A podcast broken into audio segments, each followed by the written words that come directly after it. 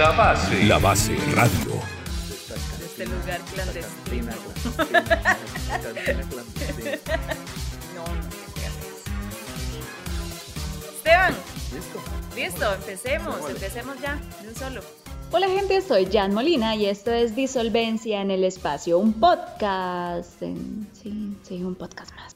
Si pudieran ver a Esteban haciendo así como, como, como no sé qué se está imaginando. algo mágico, sí, sí, me imaginé así como unas tomas así como de la- el cielo estrellado y mi mano que va hacia el abismo, no sé. Bueno, y eso que no tenemos drogas, pero todo bien. Sí. Esteban, vamos a hablar de un tema que es un poco como extraño, es un poco como controversial porque todo el mundo tiene obviamente su opinión personal, nos venden una cosa que tal vez no es, siento que es una palabra que se ha satanizado un poco, no sé, por ahí anda. Para usted, ¿qué es la felicidad? Bueno, primero que todo, Janet, muchísimas gracias por invitarme al podcast y, este, y compartir este rato con vos y con las personas que vayan a escuchar esto. Primero, segundo que todo, eh, no soy experto en nada. No, soy un no, no. amateur de la vida. Aquí, aquí y aquí somos estoy aprendiendo igual, exactamente. no Tengo profesionales 43 en la vida años pulseándola a entender de qué va esto. Pero bueno, la felicidad, eh, obviamente cuando pienso en felicidad, en la palabra felicidad, lo primero que pienso es, es, es muy, muy loco, pero digamos, una- hay una canción Felicidad escrita en el 2002 que sale en el disco Cantar Opinando de Seca, que pienso inmediatamente en esa canción, siempre cuando pienso en felicidad o veo la palabra felicidad. Pero digamos, cuando pienso en felicidad, como en el significado, ¿no? Ajá, es el correcto, significado lo que Correcto, quieres. ajá. Lo que Sí, quiero el es, es su versión. Mi versión. Su versión. Mi versión de felicidad es que yo siento que es como un, eh, es en realidad es como un estado, ¿no? O sea, yo pienso que los seres humanos normalmente estamos haciendo cosas, estamos ocupados y de repente eh, es, es una emoción, ¿no? De repente nos agüeamos, güey, puña, me agarró tarde, mae, tengo que, ay, güey, eso no me hace feliz. Pero cuando llego a tiempo para ver un concierto o llego a tiempo para, porque me llamó un amigo y me dijo, ma, voy a pasar a visitarlo, ese tipo de cosas, creo que ahí salta un poco, ¿no? La felicidad, o sea, creo que es un estado, un estado, una emoción que tiene el ser humano que, eh, o sea, yo no digo que, no sé, en mi caso personal, como que sea una persona feliz para vivir siempre. La felicidad está, digamos, cuando uno valora las cosas que ve, cuando las cosas que tiene, creo que eso nos lleva a un, a un lugar a pensar en la felicidad. No sé cuál será el concepto que existe en los diccionarios de felicidad, pero para mí es un estado, es como un momento, una emoción que siento en un momento determinado cuando estoy, cuando recibo ciertas, ciertas cosas o cuando percibo la realidad de cierta manera. Sí, de hecho que si nos buscamos en el diccionario, la felicidad es un estado de ánimo de Ah, la persona que se siente, se siente plenamente satisfecha por gozar lo que desea o por disfrutar de algo. Cuando se siente rico. Creo que la Cuando- felicidad es eso, ¿no? Cuando La uno come felicidad es placentera rico, también. Exacto, cuando terminas, para la gente que, que hace deporte, terminar y, y- y aunque sea que no terminó de, de primero, pero terminó de último, pero logró su meta, pienso que esos momentos son como de felicidad, ¿sí?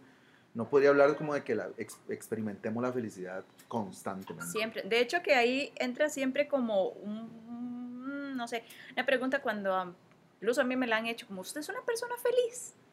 Y yo, ah, suena un poco deprimente como decir como, eh, no, no, es que, la- porque para mí es eso, ¿verdad? Es un estado de ánimo y hay muchas situaciones que me hacen feliz, pero no podría etiquetarme como una persona feliz.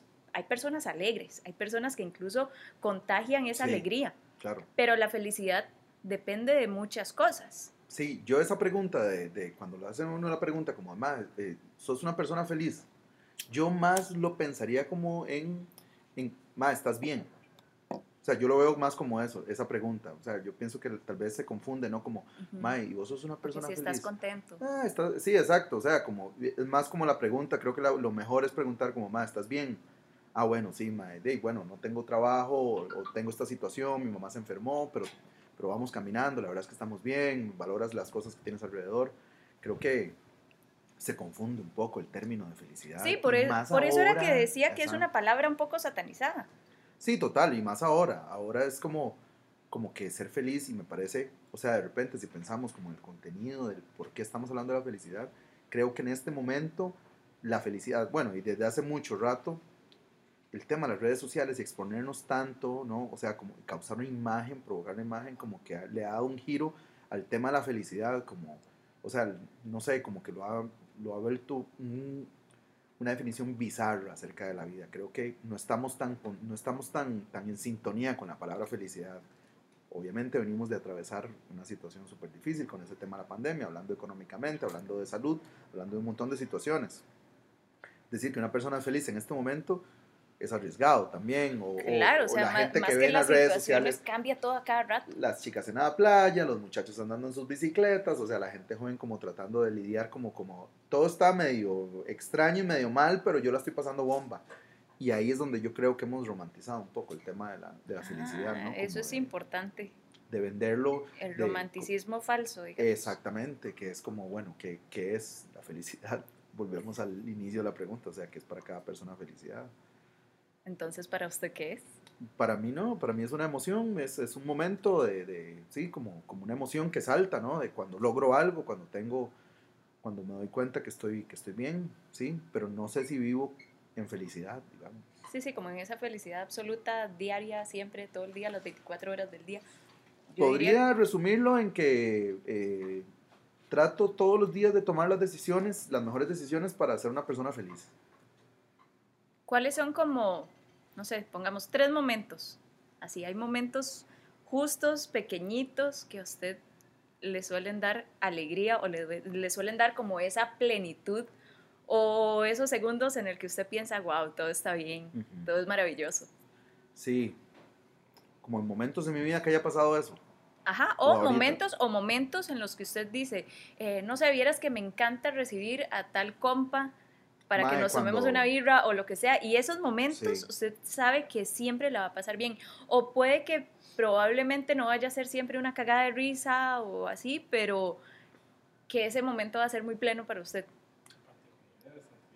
Aparte de cuando se toman las birras conmigo. Sí, aparte que cuando venimos a tomar las birras en la estantería, creo que hay dos momentos más y para mí son muy reales. Para mí es, inmediatamente pienso en mi hija, cuando está en mi casa, cuando estoy con ella, cuando tenemos esas conversaciones que son como súper interesantes de el mundo de ella, cómo percibe el mundo y yo estoy con ella y trato de explicárselo, creo que ahí es un momento de alegría, o sea, felicidad.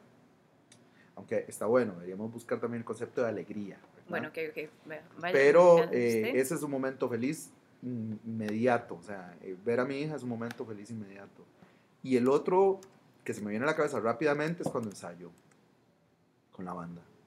O sea, totalmente es un momento de, felicidad, o sea, eso, eso, me hace, eso me hace una persona eh, feliz, totalmente.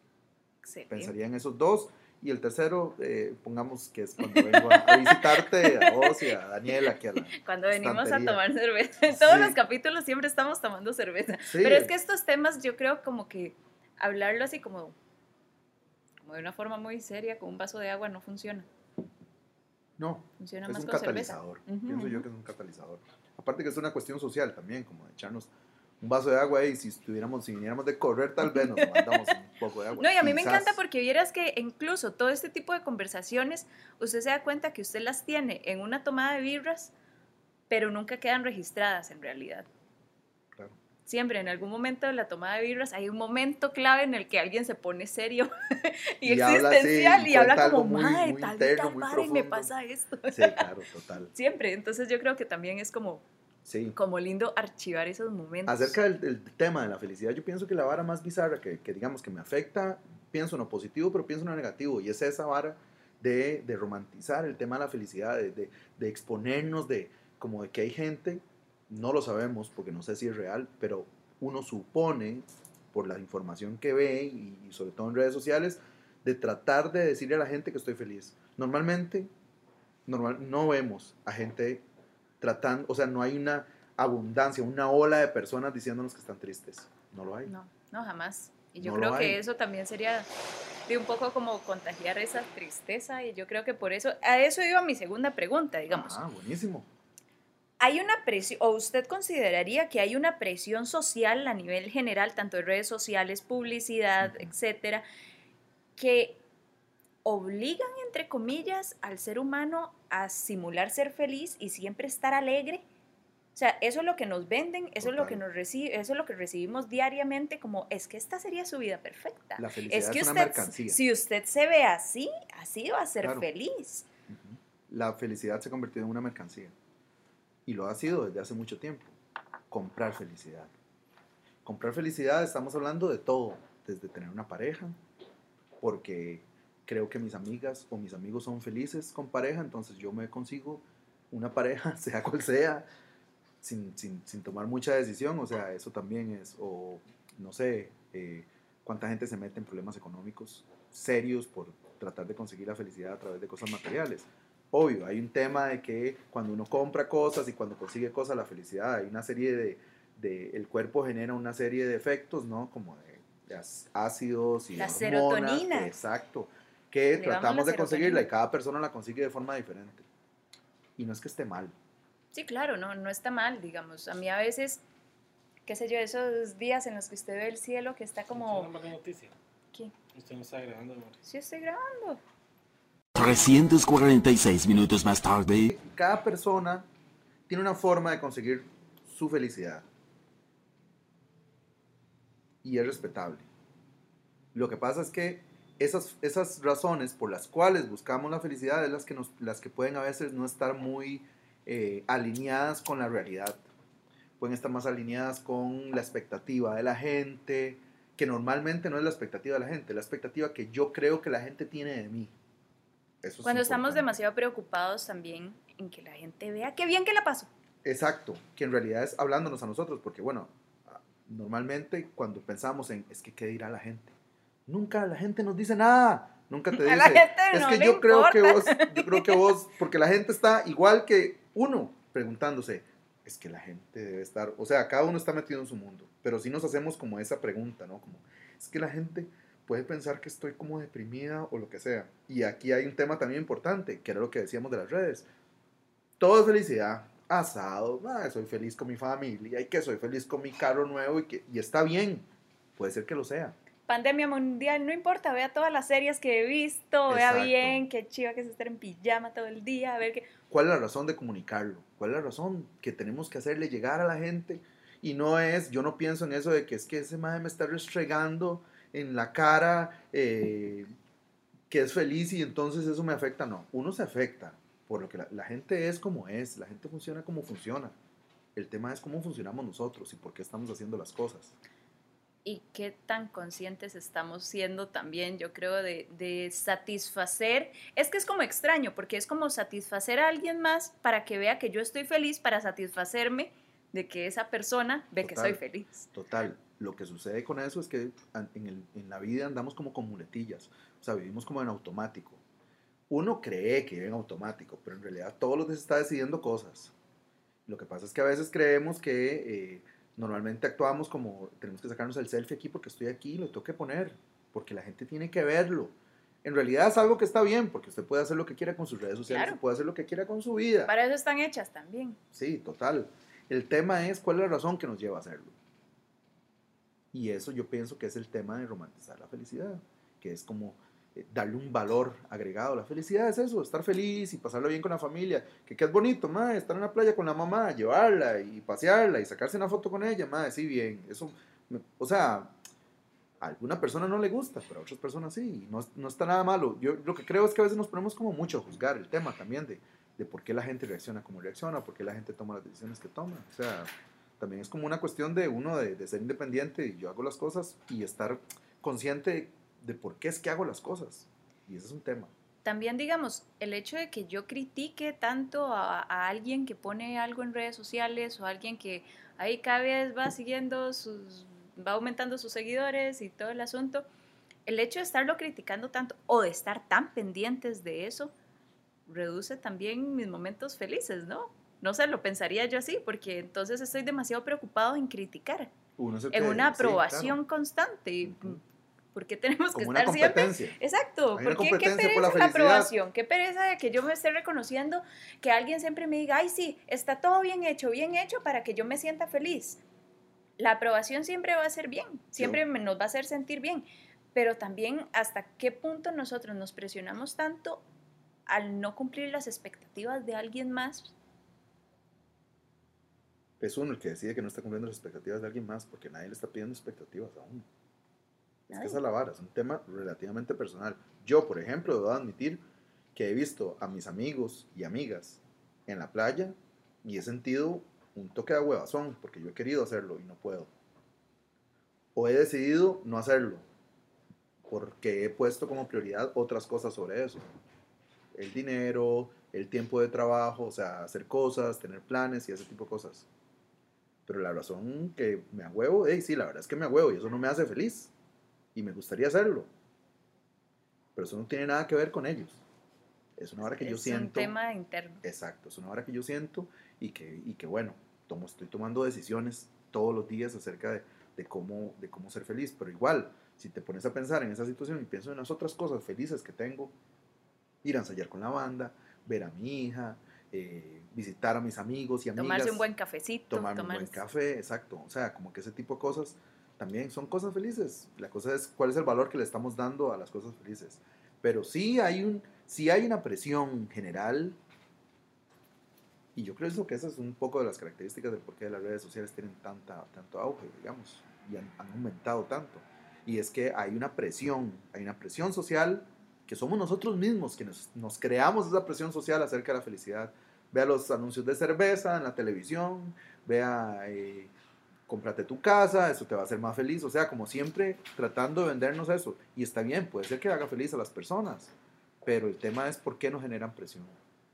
Y ese es un tema A personal. mí, a mí de publicidad, alguien que me vende felicidad y no me da felicidad, pero para nada, es Coca-Cola. Me da gastritis, la tomo y me venden felicidad y la tomo y me muero de la gastritis. Así Le que es como, mae, amigo, no me venda felicidad porque Sí. me cae malísimo la Coca-Cola. Total, a mí me pasa con la comida.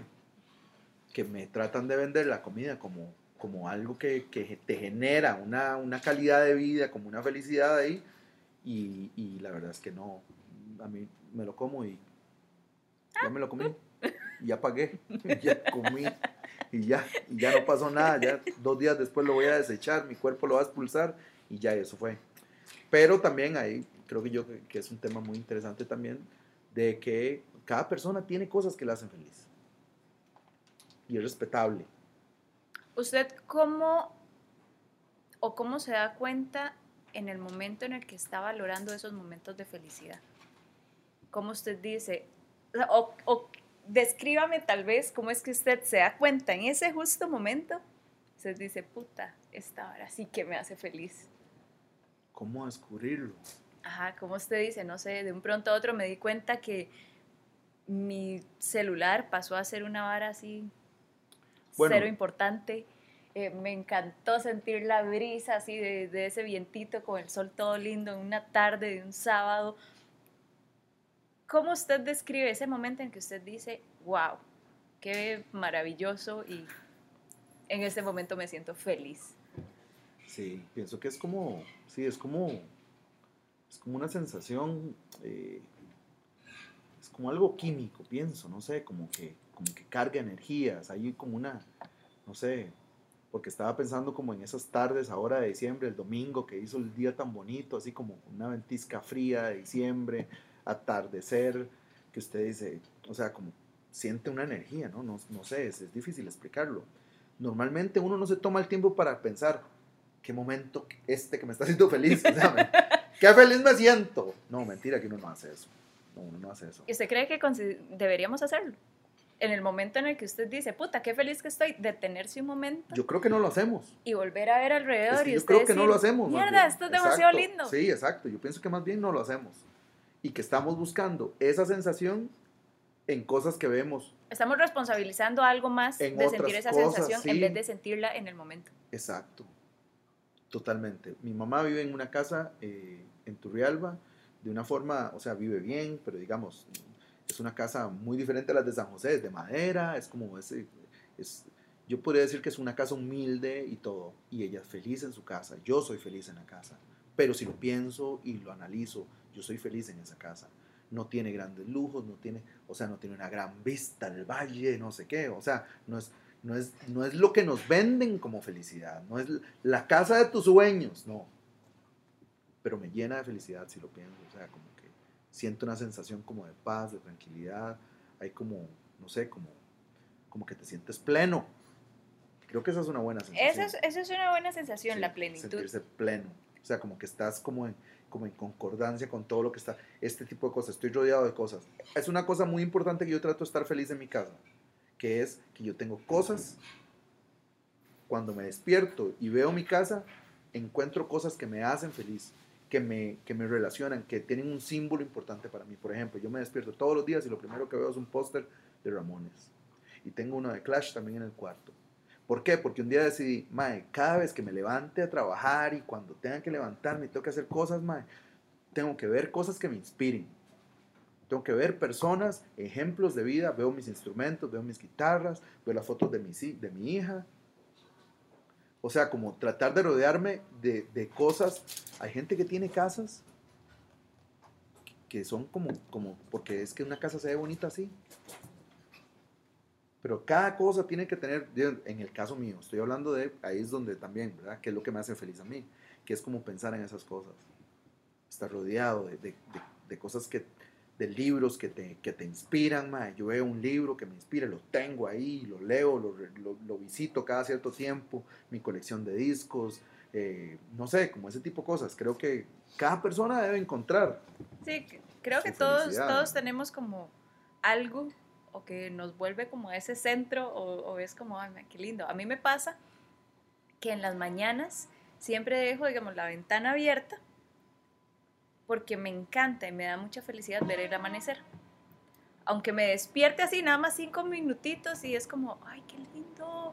Porque ver el cielo donde va cambiando como de ese anaranjado hasta que ya se hace azul, eso es un momento así como todo íntimo, casi que todos los días, al menos que esté tapiz y no me despierte. Pero normalmente sí, Tratas de aprovechar, digamos. Aprovecho ver el amanecer, aunque después me vuelva a dormir. Pero ver en donde como cambia el color del cielo y usted dice, wow, qué cosa tan maravillosa. Y es como, bueno, ya lo vi, puedo darme Lo la tienes- vuelta. Sí, exacto, lo tienes identificado. Sí. Y yo creo que ya como que el cuerpo se acostumbró porque se despierta a esa hora. Justo, nada más veo el amanecer y ya, me vuelvo a dormir. Se vuelve a dormir. Qué loco. Eso no, nunca lo había Es, es, pero es algo que el cuerpo se acostumbró, que, que internamente se dio cuenta que eso le hace sentirse súper bien y que es un momentito en el que no tiene nada que ver, mm, digamos, algo que me rodea, algo físico, sino que nada más es algo que tengo que admirar por unos minutos porque me parece algo grandioso. Y creo que eso me da un poquito de, de felicidad. Estoy seguro y seguro que hay personas que están escuchando esto y que van a decir como, madre, sí, que ese momento... A mí me cuesta madrugar, la verdad, o sea, me cuesta, pero los me- de los mejores días que he tenido en mi vida es cuando he visto el amanecer, o sea, estar en algún lugar y ver el amanecer, creo que... o Sí, sea, es que me gusta, me gusta ¿no? la, la como sensación como de ver también. cuando todo despierta, como cuando, Claro. "Uap, ok, ya después ahora sí, 7 de la mañana, ya siga con su rutina, pero me gusta ver el momento, o me parece muy placentero ver el momento en el que todo despierta. Pero yo creo que ese es un sentido de la felicidad muy, muy íntimo, muy de energía, ¿no? Como de muy, o sea, no estás gastando dinero para conseguir la felicidad. ¿me No se lo entiendes? estoy vendiendo a nadie. Sí, exacto. Y yo puedo entender que una persona se compre un carro el último modelo y del último año y enjaranarse hasta la mierda por tener, porque eso le genera felicidad. Pero la felicidad conste con todo esto que decíamos de la serotonina. El cuerpo normalmente lo que hace es tratar de que el cuerpo, o sea, el cuerpo mismo trata de mantenerse estable siempre. Entonces, si estás triste, él va a tratar de levantarte. Y si estás muy feliz, cuando llegan esos logros y, y compras algo y esa vara como que genera esa, el mismo cuerpo empieza a tirarte para abajo, para estabilizar. Eh, hay aquí un Vamos muchacho aquí, del aquí el sí, público tiene adelante, una pregunta. Venga para que adelante. se escuche, venga para que Sí. se escuche. Una pregunta del público. No sabían que en este podcast también hay Sí, hay público. público. Eh, sí, Hola, muchacho. buenas. Sí. Esteban, Sí. este, ¿qué sintió usted cuando vendió su primer disco de Seca? Gracias. Buenas noches. Gracias. Eh, Ese era Dani. mae, sí, eh, eh, eso, es- es- eso podríamos, bueno, como felicidad, pensando en, en el tema de la felicidad. Serotonina, todo lo que dijo. Sí, madre, vieras que Hubo es, algo. es emocionante. Es como, yo lo veo como tirarse en, yo soy muy pendejo, madre, para un montón de varas, digamos, no me tiro en el Super Sky, no sé qué, Superman, ah, ah, la vara de Canopy no me cuadra. O sea, como que, madre, yo me cuadra, echarme las vibras y ver la vara. Ese es el tipo de persona que yo soy. No me tire un no, parapente, por favor, no me tire. Ma, yo no puedo me estar todo el día viendo gente ahí, tómame una birra, ma, algo de comer rico y ya. Pero digamos, como ser el, el protagonista. A mí me gusta ser el protagonista cuando toco, ma. Cuando, cuando estoy ahí en el escenario y soy yo, ma. e- Ese es Esteban, ese, ese sí me cuadra, ma. Me cuadra que mucha gente le tiene temor a pararse ahí, ma, y meter la pata y hablarle al público y que le... El pánico no sé, sí, el escénico. pánico escénico, exactamente. A mí no, a mí no me molesta. Pero ese pánico escénico de, a mí me da de, de- de las aventuras y eso. Entonces, pienso como en, en- en ese primer disco, como devolviéndome a 20 años atrás, pienso, es emocionante. No sé si feliz. Creo que es emocionante, mae. Es como la adrenalina del que dirán, del que pensarán, mae, de ver una, recuerdo, tengo una anécdota buenísima, mae. Estaba, me fui a Insomnio a comprar, eh, a comprar discos, a comprarme unos discos, no, andaba buscando unos discos, a ver qué me encontraba. Legítimo que va uno que el no tengo nada que hacer, estoy de goma, a las 2 de la tarde me voy a Insomnio, estoy hablando de hace 20 años, a ver qué compro. Y estoy ahí revisando, mae, y veo unas chamacas, eran dos amigas que se veían muy, muy jóvenes tratando de ver cuál disco de música nacional compraban. Y agarraban el de Seca, estaba el América Valle, estaba el Cantar Opinando, que por cierto, nunca nos pagó. Pero bueno, eso es otro tema. Ese es otro tema. Ma, estoy a la par de ellas y yo me acerco para escuchar, ma. O sea, tenía demasiado morbo. Ese tipo de vara era la que, la que me, a mí me... Era como la vara, el morbo de, de ver. Las madres no sabían que yo era el madre que cantaba en la banda ni tocaba. Y se me acercan y me preguntan, muchacho, ¿usted nos puede hacer un favor? Sí, claro. ¿Usted conoce esta banda? Y yo, sí. Sí, soy yo. No, jamás. Jamás diría eso. Se lo firmo de un solo. Eh. Jamás. Me dice, es que no sé, no sé cuál comprar. ¿Usted lo ha escuchado, sí? Es que no sé si comprar este, el Cantar Opinando, o el América Va. Como uno era más barato y era, el otro era más más caro, el. Cantar Opinando era más caro porque tenía más canciones, y el América Va ya tenía sus tres o cuatro años, entonces dije yo, no, y a mí me parece que ustedes, ustedes, ¿cuál canción conocen de este disco? No, Eh, de este, sí, creo que esta, pero, y de este, de lo que Cantar Opinando, ah, el oso, ahí viene el oso, y yo, de, de si esa es la canción que le gusta, yo creo que debería comprar ese. Y las ya se quedaron ahí como, oh, mae, sí tiene razón este mae, sí, mae, compremos el que usted El sí que sabe tiene la una canción, pieza usted que me sí, gusta. claro, vámonos. Y lo compraron, Mu- muchas gracias muchachos, y lo compraron. Y recuerdo que el mae que lo estaba vendiendo me decía, esas maes están locas, ¿no se dieron cuenta que este era? No, mae, no se dieron. O sea, el mae veía la vara así como diciendo, y el mae les iba a decir y como que me dijo, mae, les digo yo, mae, no, jamás. Ese tipo de emoción, mae, es la que me provoca, más allá de felicidad, o sea, la felicidad es como, la felicidad me la provoca hacer esto, hacer música, hacer canciones, estar como, como o sea, como mantenerme siempre como trabajando en el tema de la música, man. no soy un mae que tuvo una bandilla, o sea, me cuadra estar trabajando constantemente y pensando cómo hago para generar no solamente dinero para la banda, sino también cómo generar canciones, cómo hacer mejores cosas, eh, merch para la gente, estar pendiente de qué es lo que la gente busca y ese tipo de cosas. Eso me hace feliz. Pero el, el vender discos así como, ¡ja, ja, ja, ja, ja! Estoy vendiendo miles de discos. No, man, no. Eso no me causa felicidad. Primero que no se venden miles de discos. Lo que me causa es, es emocionante. Exacto. Pero es una vara muy tuanis que acaba de tocar Dani, que es el, el el tema de las, de, las, de, de las cosas que uno siente, de las emociones. man. Cada persona es, es muy bizarro. Porque yo, cuando empezamos el podcast, como que pensaba en cagarme en la vara de, de que esa mierda, ma, de que nos venden, la verdad es que sí nos venden un sentido muy equivocado a la felicidad, ma. Y con esa vara de la felicidad, ma, te venden una casa, ma, te venden un carro, te venden una Te venden pareja, todas las te venden una pareja, haber. ma, o sea, algo tan importante como es, un proyecto de vida. Porque es el podcast de Jan y siempre me meto. Siempre. Pero lo pregunté porque vos conoces la santería, conoces el proyecto y Jan y yo somos los que hemos como comenzado esto. Pero nuestro primer cliente en la tienda, ya de verdad, no, no como el papá de Jan y mi primo y el amigo, no. Claro, claro. El primero fue como eso, fue como, ma, estamos dándole algo a alguien y se sintió bien. Y creo que como que eso lo pierde. O sea, es, no quiero como que se confunda con consumo, porque eso es lo que nos venden. Pero detrás de, de, de proyectos pequeños que pueden ser muy grandes para otra persona que lo está consumiendo, porque para alguien que compró ese disco ese día fue importante. Y tal vez ese disco lo escuchó Sí, o tal 50 vez lo dejó, veces. No, no sabemos cuál es el resultado. Exactamente. Pero igual, como por ejemplo, para uno es como, May, a la persona le habrá gustado la cerveza, o el chile, o aquí, o allá. May, qué emoción. Que... Pero puede Sí. transformarse un poquito en esa felicidad de que el trabajo de uno se ve gratificado por la satisfacción de otra persona. Hacerlo bien también. Creo que eso también causa felicidad, hacer las cosas bien. hacer las cosas bien. Y a veces también nos presionamos como mucho, y creo que volvemos a uno de los temas anteriores, esa presión también de aprobación de si alguien ve lo bien que estoy haciendo las cosas.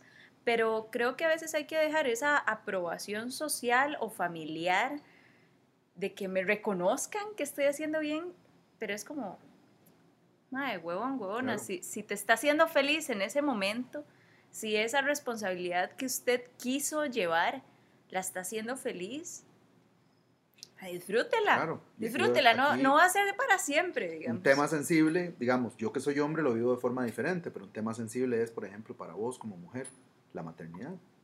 Te venden la maternidad como algo maravilloso, como algo feliz. No, a nosotras las mujeres nos venden la maternidad como la realización personal, la realización como ser humano. O sea, que eso te va a hacer feliz. Exacto. Si yo no tengo un hijo, no soy feliz, no sé qué estoy haciendo con la vida. te Vos no casas, sabes O no te nada. casas también, qué pesado, ¿no? Que Porque incluso, fuerte. incluso me lo han dicho. Es que como vos no tenés hijos, vos no entendés nada de la vida. Y yo, Claro. ¿cómo que no? Pero Hasta ahorita me doy cuenta que también Sí. estaba viva. yo no soy mujer y no, no puedo opinar acerca de cómo se siente eso, pero digamos, como que sí puedo ver desde afuera, por ejemplo, el mismo cuerpo, el mismo cuerpo te recuerda cada cierto tiempo como, bueno, ¿qué? ¿Este mes no? No, este mes tampoco. Yo soy muy feliz. Cuando me viene la regla, yo, ¡woohoo! ¡Un mes más! Bueno, acabamos de ver entonces, mae. Y yo, bien, la amiga. también tiene color de regla, mae, ¿sí? Claro que sí, porque bien. digamos, yo, yo soy una mujer que todavía no he Súper. tenido como ese despertar materno. Siento que tengo muchas formas de, de demostrarte, porque eso di- supongo que ya viene en la naturaleza y en la genética, y Miles ahí de viene, ahí viene, ahí viene metido. De apropiación, correcto.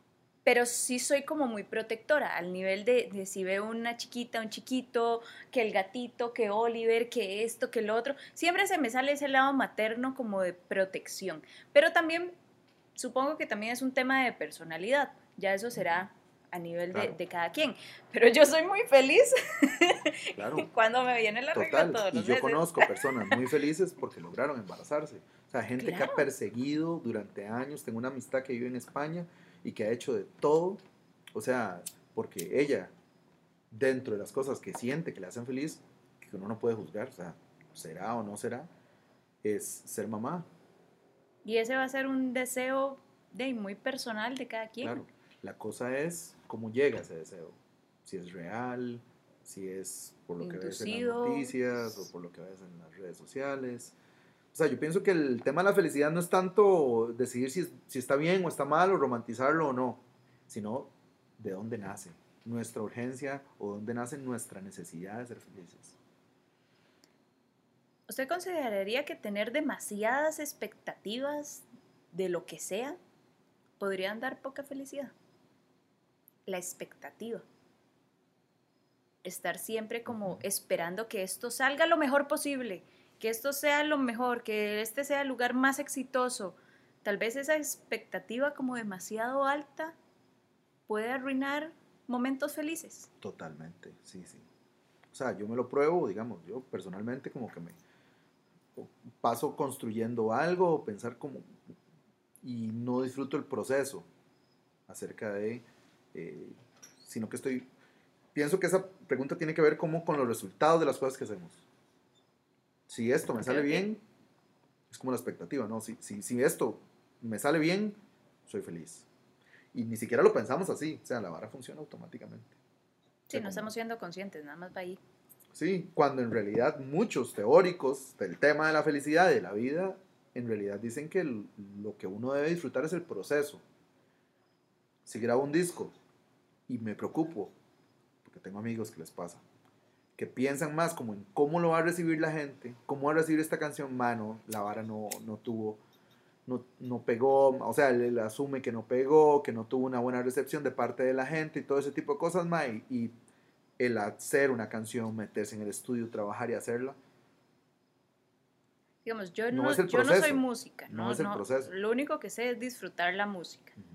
Pero de hacer música no tengo el mínimo conocimiento. Pero supongo, y no sé si ahí estará erróneamente, suponer que cuando ya usted tiene ese material finalizado y le da como play y voy a escucharlo, a ver cómo quedó, y usted se da cuenta que quedó bien, que quedó lindo, que es un buen producto, da felicidad. Por supuesto, si disfrutas todo el proceso. Pero si te pones en la pregunta que hiciste acerca de la expectativa, que le ponemos demasiada expectativa, no vas a ser feliz. O sea, si esperas el resultado final para ser feliz, no. El, el resultado que te hace feliz es el proceso. Porque en general, digamos, esperar siempre es una mierda. A mí. A mí no me gusta como esperar. esperar, estar esperando ese resultado, estar esperando, porque me pone muy ansiosa. Pero como estabas diciendo, el, el tema del proceso, o si yo estoy viendo que hay, ahí va saliendo, no sé cómo va a salir, pero estoy disfrutando ese camino, me en hace... todo lo que hacemos, en Ajá, el exacto, estudio, me hace en pensar menos en cómo va a quedar ese resultado. Es como, como diría mi abuela, que, que tatica Dios haga lo que, lo que Sí, quiera, sí, ¿verdad? sí. Pero, me gusta mucho ujú. sí disfrutar ese proceso, o tal vez no verlo de una forma tan, tan negativa y es como, ay, madre, va a salir bien, va a salir bien, todo bien. Sí, Vamos a ver qué pasa es que sale. También, por eso, tenemos un, un insight, tenemos un- una vara interna de creencias que hemos, que es que los resultados, los resultados hablan de nosotros. Y entonces nos hace feliz. Si este resultado sale bien, eso habla bien de mí. Que es una vara muy bizarra. Si algo hicimos y no salió bien, entonces eso habla mal de mí. No, eso no habla mal de usted. Eso no nos define, eso no nos exacto, define. no nos define. Eso lo que dice es que usted tomó quizás no buenas decisiones para ese proyecto, punto. Pero es algo tan específico pero yo pienso que la gente confunde todo eso y lo lleva a un, a un lugar muy interno en su corazón. No pasa nada. O sea, las cosas a veces no salen como uno quiere. Casi sé- nunca, en general casi nunca salen realmente como usted las quiso. Y creo que ahí también Sí, está bueno, ahí- ahí- aceptarlas. Sí. bueno, no, no sabría. eh, Yo pienso que eso es una excusa. Ujú. A veces siento que es una excusa. Pensar en que, digamos, tengo una amiga que me lo dijo el otro día. Mae, es que las cosas nunca salen como uno las planea. Y eso es mentira, mae. O sea, eso, eso es echarle la culpa como a las consecuencias, al destino. O sea, mae, las cosas nunca salen como uno las planea. Obviamente que el hay, hay un mundo ideal, que es el mundo que queremos, que es el mundo que queremos que sea. Que ese es imposible que sea como es. Y está un mundo que es como es. Cuando usted se acuesta a dormir, los buses siguen caminando, la gente sigue trabajando, el sol va a salir el otro día, los trenes en otro país siguen funcionando las cosas. O sea, el mundo no se detiene cuando uno se pone a dormir. Es lo mismo que sucede con, con la vida en general. O sea, usted hace sus cosas y es una cuestión eh, meramente personal. Lo del mundo ideal y el mundo real es que hay un mundo que está girando. Y vos tenés que, bueno, hey, ma, el mundo no es como yo quiero, pero bueno, echémosle ganas y trato de cambiarlo. Ese proceso de, de ver cómo le meto la mano al mundo y tratar de ser lo más tuanis para mí, creo que eso genera felicidad. Claro, y si partimos de que, digamos, todo lo que estás diciendo, realmente nuestra existencia aquí es muy efímera, o sea, nosotros lo que duramos son como aproximadamente 70, 80 años y el mundo Con tiene suerte, cuántos Sin años. COVID, ujú, claro. Entonces sería como aprovechar y disfrutar tal vez esos momentos, esos pequeños momentos, esos procesos. Todos tenemos procesos y hay que disfrutarlos. Yo estuve muy en el proceso oscuro, digamos, y yo imagino que cuántas personas pudieron haber estado igual. En los primeros cuatro o cinco meses de, de la pandemia, de los cierres y todo eso, yo la verdad es que la pasé entre bien y mal, más mal que bien. Y hasta ahora lo veo, digamos, como estar súper triste, dos días sin levantarme de la cama, eh, muy solitario, yo vivo solo, eh, no sé, o sea, como que la pasé mal. Y ahora que está como un poco más, ¿no? Como que estamos empezando a, a generar algunos cambios, gracias, a generar algunos cambios, pues empiezo a sentir como una estabilidad, ¿no? También, o sea, emocional, una estabilidad de, monetaria también un poco, y eso empiezas a verlo en perspectiva y esto es, esto me da felicidad, digamos. Esto, O te da tranquilidad. Sí, pero digamos, ahora, y lo estuve hablando ayer con una amiga cercana, que le dije, Mae, la verdad es que me siento, estoy igual que hace cuatro o cinco meses, porque soy la misma persona. Pero ahora, como que digo, Mae, la verdad es que tengo que disfrutar este momento. No sé por qué ahora estoy en este momento. Mae, tengo que disfrutar este momento. Y disfrutarlo no significa, o sea, no, para que no entienda la gente que está escuchando esto, que es que voy a irme para la playa y que no, Que me igual metido en mi choza, o sea, sin brete y generando ahí, viendo a ver cómo hago, o sea, ¿me entiendes? O sea, no es tampoco, como- es, es un estado que uno dice, mae, la verdad es que voy a estar bien, voy a tratar de estar bien. Que está bien estar mal, pues también. La gente quiere estar mal, mae, es una decisión propia y gente que, y está bien, mae, o sea, tampoco hay que fatalizar el tema de estar mal, porque estar mal también está bien. De hecho, que, que ahorita que estabas hablando de eso, ¿qué momento tal vez...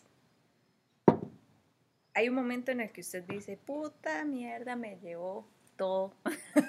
y estoy en el, así en el fondo de un abismo y no sé cómo voy a salir. Y en ese momento usted dice, mira, me acordé que tal cosa me hacía feliz, que tal situación me hacía feliz. Hay un momento clave en su vida en el que usted tocó fondo y empezó a valorar esos pequeños momentos de felicidad. Dun, dun, dun. Mae, sí. Cuando hace, hace 11 años, en el 2009, no, hace 12 años, en el 2008, estaba tocando bajo, y no tocando bajo instrumento. Eso le iba a decir yo. Ay, no sabía que era Ok, bajista. voy- voy- ok, voy- voy. hace 12 años estaba en un lugar muy oscuro. Estaba consumiendo muchísimo licor, estaba en un momento, eh, tenía 28 años, estaba, estaba pasando la mala, ¿verdad? Sí. Y eso fue en el 2008. 31 años perdía, tenía, perdón. Y por una serie de situaciones que me dieron de que eh, empecé a empecé a tener problemas en mi trabajo, con mi familia, emocionales, no podía tener una relación ni con mi familia, ni con una mujer, ni con amigos tampoco. O sea, estoy hablando de todas las, todo, estaba peleado con los amigos de la banda, estaba peleado con mis amigos, con mis amigas, con las parejas, con el trabajo, o sea, estaba cada vez me iba peor. Y me di cuenta. Porque obviamente tenía problemas de salud, entonces me di cuenta que estaba mal. Y decidí tener, y decidí, decidí parar tres años de tomar licor. Justamente cuando dejo esos tres años de tomar licor, a la mitad en el 2010, mi mamá tiene cáncer. Ok. Mi papá se había separado de mi mamá, entonces no es su brazo fuerte, él desaparece totalmente. Y yo me tengo que hacer cargo de cierta manera de todos los temas de salud. Ese día me di cuenta, el día que, que internamos a mi mamá para que la operaran del cáncer, ese día me di cuenta que el proceso que yo había hecho de dejar de tomar me había preparado para estar, para estar bien. Para, Para estar, estar lúcido y sobrio en ese momento. Exacto, mae. O sea, qué buena decisión tomé. Y ese día me di cuenta que entonces, o sea, ese día fue como, ese día descubrí que la forma en que, en que puedo mejor manejar mi vida es no tomando tanto. No hundiéndome en las drogas y el licor. Y ese día descubrí que había tocado fondo y que estaba ahora en una mejor situación y que pude salvarle la vida a mi mamá, porque la verdad es que las decisiones que tomé eh, ayudaron a esté ahora por vida, digamos. La operaron del cáncer, le sacaron el tumor, eh, fue toda una odisea, pero lo logramos. Y, ese, o sea, es un antes y un después. O sea, como justamente en el momento en que decido cambiar de vida, sucede eso. O sea, todo, no sé, a veces las cosas como que si los planetas se alinean y sucedió. Y ese día me di cuenta que... ¿Usted cree que eso fue una casualidad o un destino?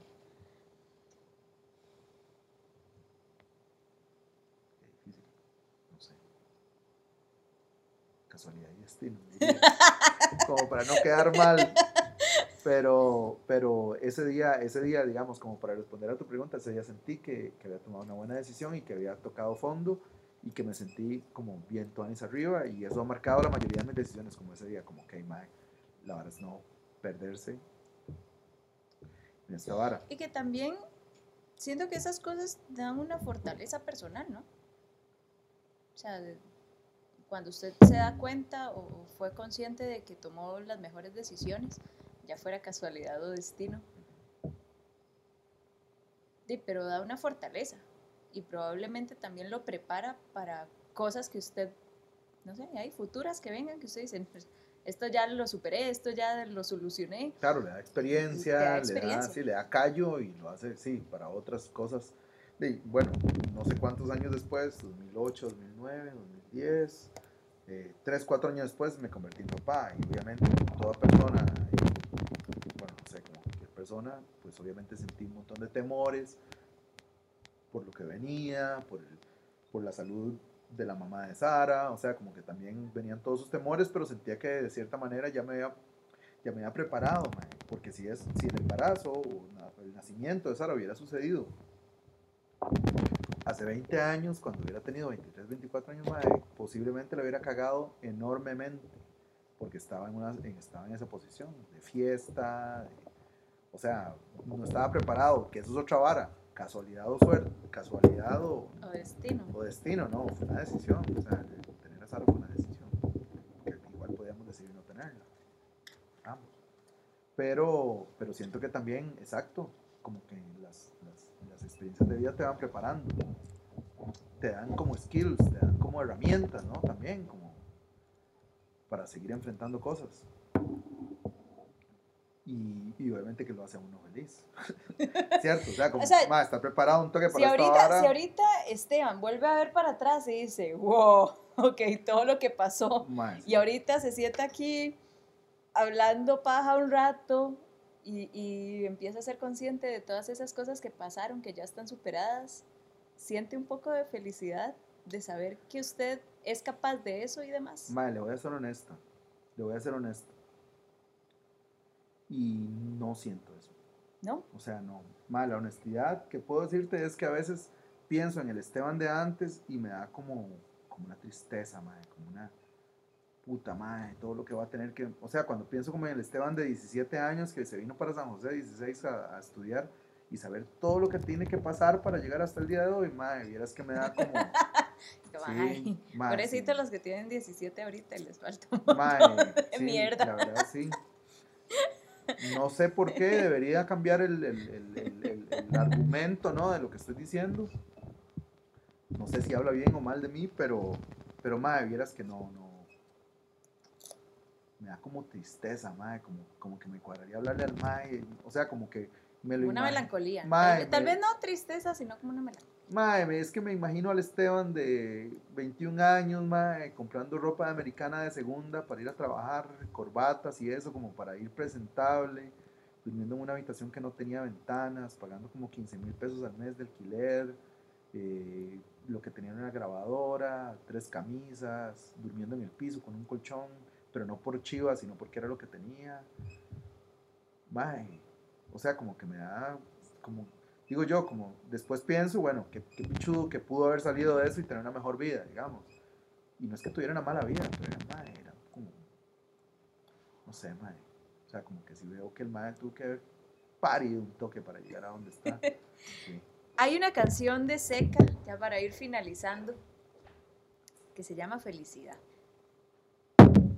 Hábleme de esa pieza. ¿Por qué Mae, felicidad? Felicidad es una canción que escribí más o menos como a principios de los 2000. Sale en el disco Cantar Opinando, que sale en el 2002. Esa canción la escribí en la esquina, en la esquina de, la cama de mi mamá, en Turrial. Lo recuerdo perfectamente, el día que la escribí y el día que, el día que la terminé de componer. Como que dije, ma, esto es así, punto y se acabó. No le voy a buscar más, no le voy a buscar. O sea, como que decidí, ma, voy a, como, voy a terminar este trabajo y lo voy a hacer así. Y un poco lo que habla la canción, siento yo que es, eh, que es un poco, ahora me sorprende, mae, como verme, digamos, después de tantos años, que es un tema de decisión. que es como todas las decisiones que vas tomando en la vida o las decisiones que tomas, mae, que es hacerse cargo de las decisiones de uno y ser lo más varoncito y lo más femenino que se pueda, cada uno en su lado, de tomar una decisión consciente con su, con su mundo. Mae, esto me hace feliz, esta decisión no va a tomar. Claro, esas decisiones normalmente, mae, cuando uno son arriesgadas y suelen ser mae, peligrosas, o sea, como que ponen en, en valor un montón de cosas. Yo decidí venirme a San José, alejarme de mi familia y decidí como trabajar en todas las cosas y convertirme en la persona que soy. Y eso obviamente me cerró y me abrió un montón de puertas. Entonces pienso como en felicidad en eso. Siempre que pienso en la palabra felicidad, siempre termino pensando, madre, sí es legítimo. Alguien dice, madre, que no sé qué, algo de felicidad o lo que sea, un rótulo. La felicidad, madre, pienso inmediatamente en la canción. Y la canción habla un poco de eso. O sea, de cómo las decisiones que vas tomando, madre, tenía 23 años cuando la escribí. O sea, no te... O sea, la No experiencia... tiene la experiencia del Esteban. Mae, no, jamás. O sea, la experiencia podía tenerla de los últimos seis años. Digamos, porque a los 17, mae, todavía uno es un chamán. Usted no sabe. A los 17 no saben. Entonces estamos hablando de que 17, mae, cinco años después escribo una canción acerca del destino y de que, que me hace feliz. A veces siento que no se entiende muy bien el tema de merecer la felicidad. Porque en eso termina la frase, ¿no? La canción dice como... como Yo que uno justo decide- la iba a leer. Ajá. Para ser feliz, solo debes pensar si mereces la felicidad. Sí, ma, yo pienso que tal vez no, no, no, no definí bien, o sea, como tal vez no tenía las palabras todavía, como no tenía el conocimiento como para expresar bien lo que significa esa frase. La frase, para mí, lo que trataba de decir era eso. Vos tomás decisiones. Y las decisiones que tomás son las que, o sea, es una decisión ser feliz. Uh, que puede ser que yo lo veo así, pero digamos, a veces pienso también como en la gente que está en situaciones mucho más, eh, condiciones, digamos, de pobreza y cosas así, que tal vez no la están pasando feliz. Y pienso que tal vez no es una decisión, sino que también es un tema de justicia social y que tal vez es, también es un tema ¿no? de, de que hay más personas que tienen más y otras que tienen menos. Pero en el fondo, en, en- muy pro- en una cuestión muy profunda, la felicidad es una decisión. Si la aceptas o no, si la quieres o no. Hay gente que lo tiene todo y no es feliz. Eso es una decisión. eso es una decisión. Sí, a Y hay veces, gente que tiene poco. por más que no lo vendan o por más que lo veamos en las redes sociales, Hay o gente por que más- tiene menos que nadie y es feliz. Entonces la felicidad no va a depender tanto de lo que usted tenga físicamente. No, es una decisión. Está bueno. Y así finalizamos, Esteban. Se acabó. Qué bien, buenísimo. Muchísimas gracias. Excelente, Muchas ¿no? gracias Janet, por haber estado este ratito, por tomarnos este par de birras, hablar de, de qué es la felicidad y espero que la gente que lo haya escuchado hasta el final se cuestione un poco y que después ahí nos mande comentarios y de todo, de que, de que para ellos qué es la felicidad. No soy un experto, no sé nada acerca del mundo y la vida. Yo Aquí voy aprendiendo, pero hey, aquí estamos con unas birras tratando de arreglar el mundo legítimo. Que suene, que suene. Ahí está. Nos vemos.